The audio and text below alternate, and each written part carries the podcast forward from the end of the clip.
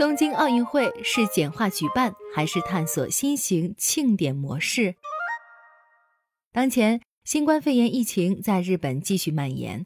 针对延期举办的东京奥运会与残奥会，已经有人在讨论停办的可能性。东京奥组委基于抗疫对策和财政问题，提出了简化举办的方案，但是各种复杂因素重重交织，至今没有出台具体举措。电视转播权是缩小奥运会开幕式规模的一大障碍。为了控制奥运会规模膨胀，人们一直在商讨缩减竞技项目和参赛人数。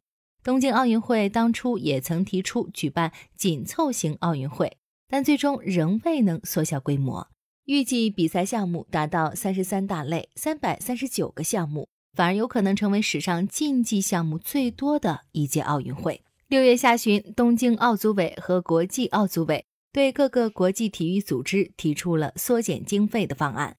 虽然尚未公布详细计划，但缩减对象预计包括缩短奥运圣火传递日程、减少开闭幕式的表演节目和参加人数、缩短运动员在奥运村居住的天数。减少观众人数等，但是现实中却障碍重重。东京奥组委主席森喜朗对媒体表示，由于电视转播权的关系，难以缩小开幕式规模或缩短开幕式时间。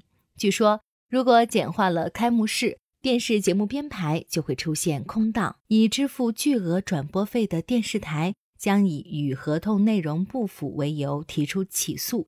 那样的话，倒霉的东京奥组委就不得不支付巨额违约金。为了规避密集人群问题，就有必要减少观众人数。届时会有很多赞助商和商业相关人士前来观战。但如果比赛没有观众或观众减少，媒体报道也会减少。这将对企业的宣传活动造成负面影响。奥运圣火传递活动也有国内外知名企业提供赞助，东京奥组委无法随意决定缩短圣火传递的日程和路线。目前与奥组委签约的赞助商合同一大半将于二零二零年十二月底到期，接下来预计要开始谈判是否延续合同。在这个尴尬的时间节点，很难开口提出对赞助商不利的条件。但如果观众人数不确定，其他运营工作也难以确定，比如赛场临时设施的搭建、保安及志愿者的配备、观众的交通计划、出入境管理等等。而如果要改变这些计划方针，势必会影响费用预算。不可否认，筹备工作是非常被动的。抗疫对策暴露出预算不足问题。去年底公布的东京奥运会经费总支出为。一点三五兆日元，其中东京奥组委在二百七十亿日元筹备费用之外，承担六千零三十亿日元；东京都负担五千九百七十亿日元，日本政府承担一千五百亿日元。但因为延期，预计还要追加数千亿日元的费用。东京奥组委的门票收入大概是九百亿日元，在没有观众或观众减少的情况下。还必须把门票收入的减少部分也列入预算之中。现在已经确定，如果东京奥组委产生赤字，将由东京都政府来补偿；还是不够的话，就由日本政府兜底。但是东京都政府的钱包已经在抗疫上使用了九成多，只剩下八百零七亿日元。日本政府用在抗疫上的支出也同样巨额增长。如果无法有效压缩经费，那么，东京奥运会的财政问题会成为一场灾难，日本国民就有可能需要长期用税金来支付奥运债务。运动员相继宣布退役。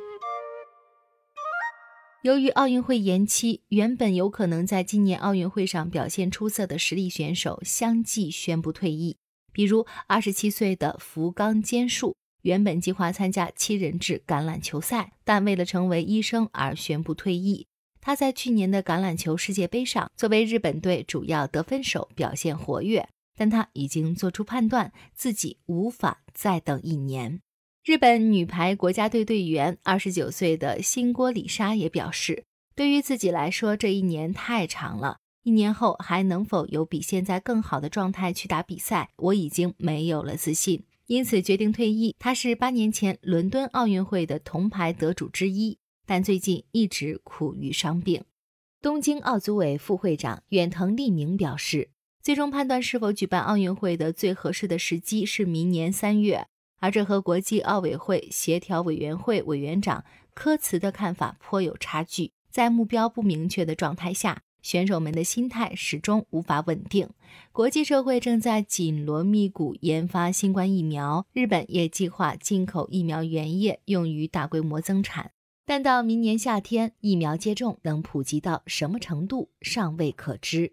核酸检测、抗体检测、抗原检测等组合检测方式能在多大程度上得到充分运用，将成为判断奥运会能否举办的依据之一。但是如果疫苗研发赶不及，那么还必须围绕观众问题来做决断。考虑到入境限制和检疫问题。有可能规定观众仅限于居住在日本的人。奥运会原本是通过体育竞技来庆祝和平运动的一个庆典活动，就算身在运动场上的人多，但其根本价值和作用是不变的。如果要简化举办，那么可以探索用 IT 技术把全世界连接起来，通过在线方式举办新型庆典的办法。听众朋友，你觉得明年的东京奥运会应该如何举办才好呢？